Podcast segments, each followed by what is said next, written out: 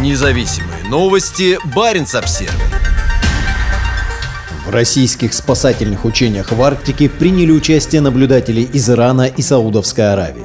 Для наблюдения за организованными МЧС крупными поисково-спасательными учениями приехали представители 13 так называемых дружественных стран – в ходе учений «Безопасная Арктика-2023», которые проводились в девяти российских арктических регионах от Мурманской области на западе до Чукотки на востоке, было отработано 16 сценариев. Как сообщает Российское Министерство по делам чрезвычайных ситуаций, в учениях приняли участие более 60 тысяч человек. Мероприятие прошло всего за несколько недель до завершения двухлетнего председательства России в Арктическом Совете. Среди сценариев были утечка опасных химикатов из железных железнодорожных цистерн в Архангельской области и крушение вертолета в труднодоступном районе Тундры в Ненецком автономном округе. В Мурманской области более тысячи человек были привлечены к отработке тушения крупного пожара в поезде и эвакуации пассажиров. Также были проведены тренировки в районе одного из атомных ледоколов в порту Мурманска. Проведенный комплекс учебных, практических, научных исследований и мероприятий продемонстрировал способность и готовность сил и средств РСЧС действовать действовать в суровых северных широтах, заявил министр Александр Куренков по итогам учений. По его словам, в международном сообществе растет интерес к безопасности в Арктике. Он лично приветствовал 39 иностранных наблюдателей из 13 стран. Ваше участие является ярким подтверждением интереса к Арктике и гуманитарной миссии на международном уровне, а также демонстрирует нашу открытость и готовность к укреплению сотрудничества в области обеспечения безопасности, сказал он гостям. Как сообщает российская Российская газета иностранные наблюдатели представляли Беларусь, Казахстан, Мозамбик, Сербию, Нигерию, Киргизию, Боснию и Герцеговину, Гану, Иран, Лаос, Монголию, Саудовскую Аравию и Сватини. Глава иранской делегации рассказал газете, что общался и даже молился вместе с представителями Саудовской Аравии. У нас нет проблем ни с одной страной, если речь идет о гуманитарных целях и о спасении человеческих жизней во время аварий, сказал он. Куренков занял пост министра после гибели своего предшественника Евгения Зиничева в результате несчастного случая на предыдущих арктических учениях в 2021 году. Сообщалось, что Зиничев погиб при попытке спасти режиссера Александра Мельника, сорвавшегося со скалы недалеко от Норильска. По официальной информации, 55-летний министр прыгнул за Мельником в воду, но ударился головой о камень и погиб. Александр Куренков является выходцем из ФСБ и до своего назначения в МЧС в мае 2022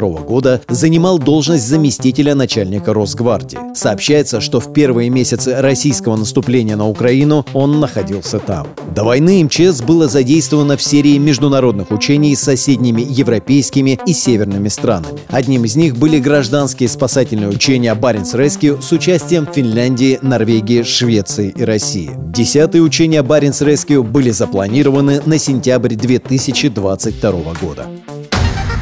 Независимые новости. Барин обсервис